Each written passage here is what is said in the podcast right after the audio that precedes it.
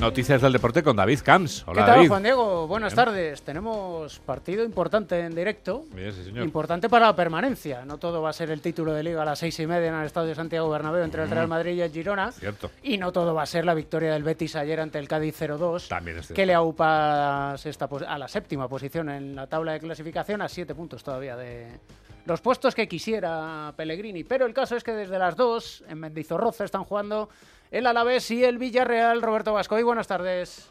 Buenas tardes, David. 15 minutos ya de juego en Mendizorroza con el resultado inicial empate a cero, pero ha habido ocasiones claras para los dos equipos. La mejor para el equipo Gasteiztarra en un disparo de John Guridi que se estrelló en el palo. También la réplica del conjunto de Marcelino García Toral en una contra que acabó con un disparo de Alex Baena que se marchó rozando el larguero. Además, lesión en los locales. Se ha marchado del terreno de juego Rafa Marín. Ha entrado Rubén Duarte. Como bien dices, lucha por la permanencia. Dos puntos separan ambos equipos. En los locales, dos cambios en el 11. Entran eh, Gorosabel y Afkar. En los visitantes, tan solo un cambio respecto al equipo que empató en eh, Cádiz. Entra Mosquera por Alberto Moreno. Está formando el Alavés con Sivera en portería. Gorosabel, Afkar, Rafa Marín y Javi López en eh, defensa. Rafa Marín, recordemos, sustituido por Rubén Duarte.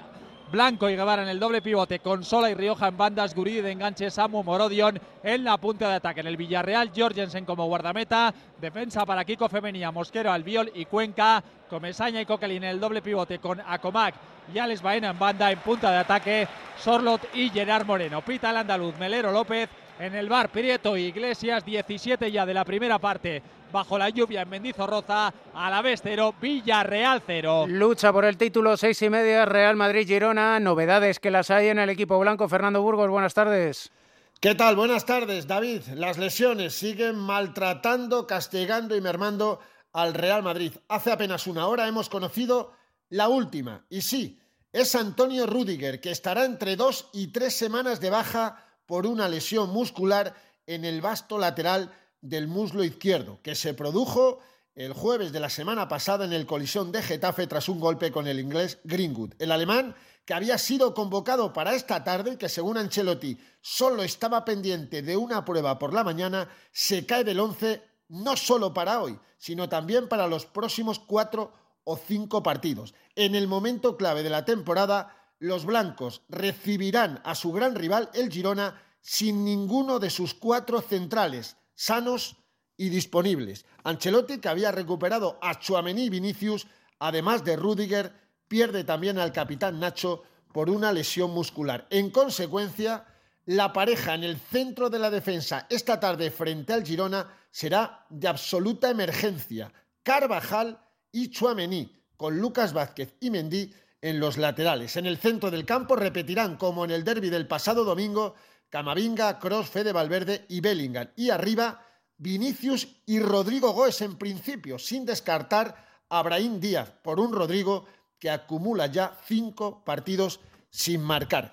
El encuentro con más de tres puntos en juego, sin lugar a dudas, por mucho que luego queden 14 jornadas por delante, o lo que es igual, 42 puntos. El primero contra el segundo, sin duda los dos mejores equipos de la liga hasta el momento, separados por apenas dos puntos a favor del Madrid y con un gol a verás que los blancos tienen encarrilado gracias al 0-3 de la primera vuelta en Montilivi, la única derrota gironí en el campeonato y de ello hace ya 15 jornadas. Dos más, o sea, 17, lleva imbatido el equipo de Ancelotti, que también solo ha perdido un encuentro en el Metropolitano en la sexta jornada, allá por el 24 de septiembre del año pasado. Habrá otro entradón en el Santiago Bernabéu, casi 75.000 espectadores. Se jugará a cubierto otro día más y con el arbitraje del alicantino Juan Martínez Munuera con Alberola Rojas en el bar. David, esto comienza a las seis y media de la tarde. Recordando, baja de última hora, Rudiger, el Madrid,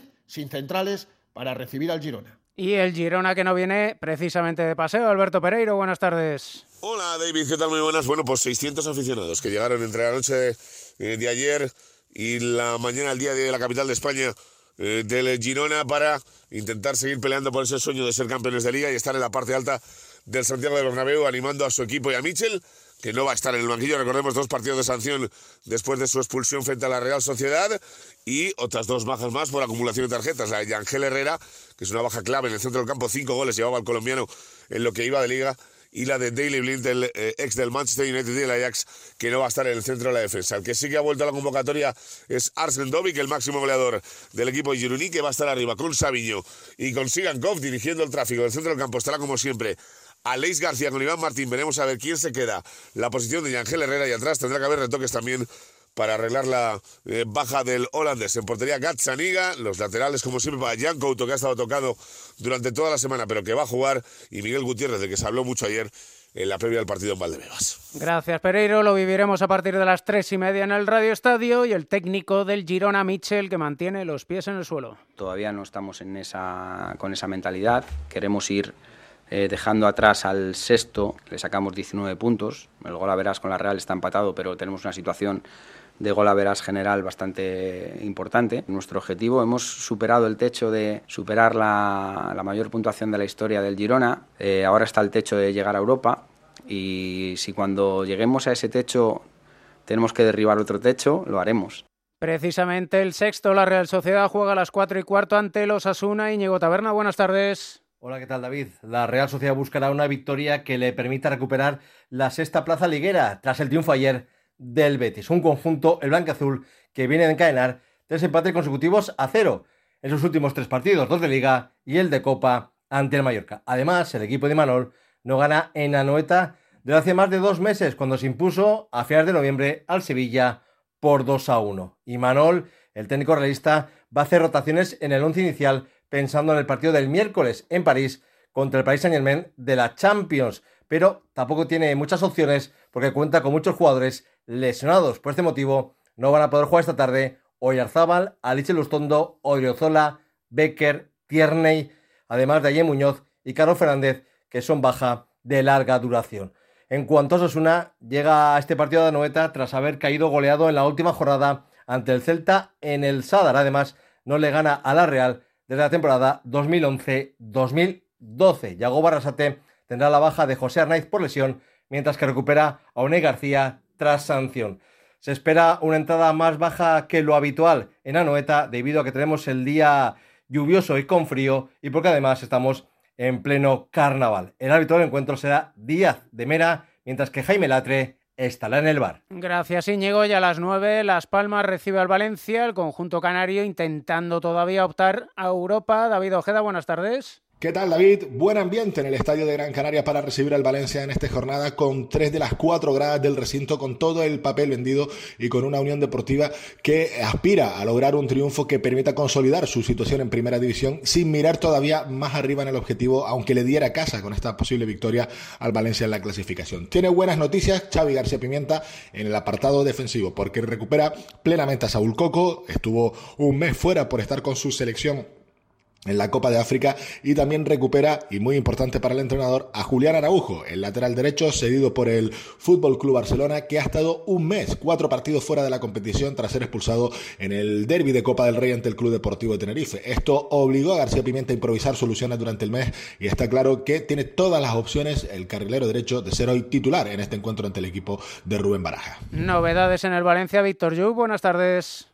¿Qué tal, David? Buenas tardes. Pues llega el Valencia a este partido cerca de la zona europea, pero nadie quiere hablar de Europa. No lo quiso hacer ayer Baraja en sala de prensa para no generar frustración y, por tanto, se habla únicamente de partido a partido. Recordemos que el objetivo a principio de temporada fue la pelea por no bajar a segunda división. Un Valencia que llega a este encuentro con las bajas por lesión de Thierry Rendal, de Almeida y de Diego López y la vuelta a la convocatoria de Sergi Canos y también de Diacabí. Recordemos este último tras la eliminación de su selección de la Copa de África. Intentar conseguir una victoria fuera de, casa y ya, ya que si hoy el Valencia consigue la victoria, incluso si se coloca en zona europea, ya verás como Baraja no dice absolutamente nada de ese objetivo que podría ser, ¿por qué no?, para el Valencia.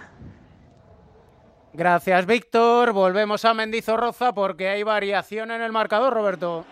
Acaba de marcar el Deportivo Alavés en una buena contra del equipo albiazul. La puso Alex Sola al segundo palo y ahí saltó de cabeza Samu Morodion que cruzó el balón. No pudo llegar el guardameta Jorgensen. 24 de la primera parte. Marca Morodion, a la vez 1, Villarreal 0. Mañana a las 9 juega el Barça ante el Granada. Alfredo Martínez, buenas tardes.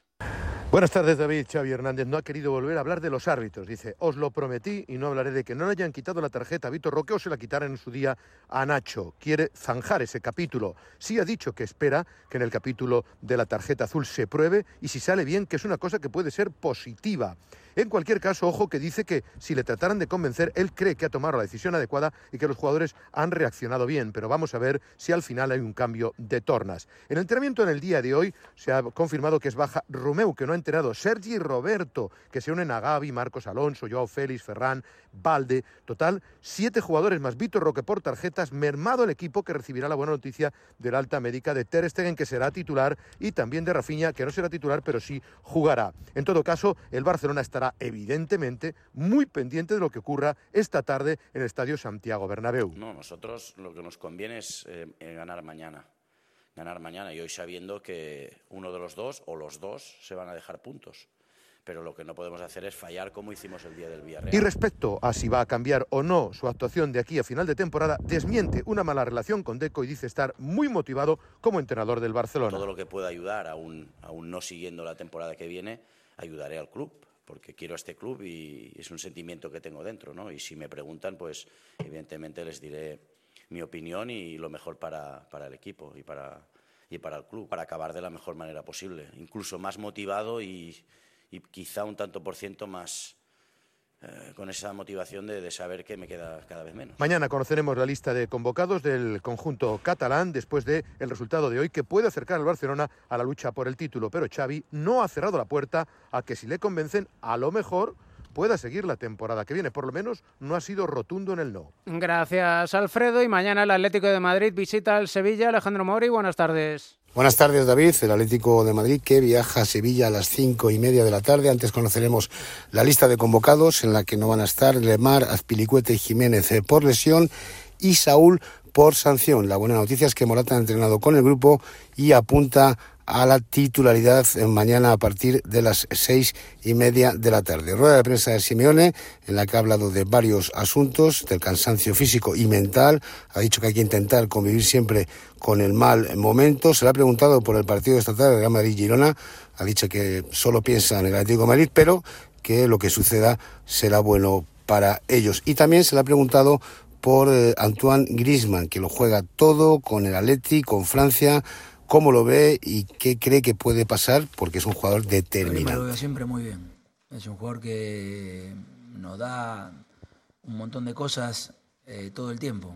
Y la verdad que estos últimos partidos viene jugando muy seguido, salvo el partido creo que lo dejamos fuera con el Rayo, ¿no? Gracias, Jano. Además, te cuento, Juan Diego, que en Segunda División, jornada 26, ayer empate a cero entre el Levante y el Leganés, a las 4 y cuarto a Morevieta Elche, el Dense Huesca, a las seis y media Sporting Oviedo, a las nueve Racing de Santander Español, y que la selección española femenina de baloncesto está jugando el preolímpico en Sopron, en Hungría y que mañana se la juega. A las cinco y media juega precisamente contra Hungría. Antes a las tres juegan Japón y Canadá. España depende de sí misma. El seleccionador Miguel Méndez. Trataremos de, jugar el mejor partido posible porque ganando estamos en los juegos, no dependemos de nadie y esto es lo que queremos, hacer el mejor partido posible. Sabemos las dificultades de jugar contra Hungría porque ya hemos jugado contra ellas es un muy buen equipo, un equipo más potente que el pasado europeo y, y lo prepararemos de la mejor manera posible y trataremos de conseguir el objetivo final que es, que es estar en los juegos. Y puede ser que no haga falta casi ni jugar ese partido, porque antes a las 3 juegan Japón y Canadá. Están todas las selecciones con una victoria. Uh -huh. Si ganara Japón a Canadá, España ya sabría antes de jugar que está en la cita olímpica de París. Y ya sabes que la cita la tienes a las 3 y media en el Radio Estadio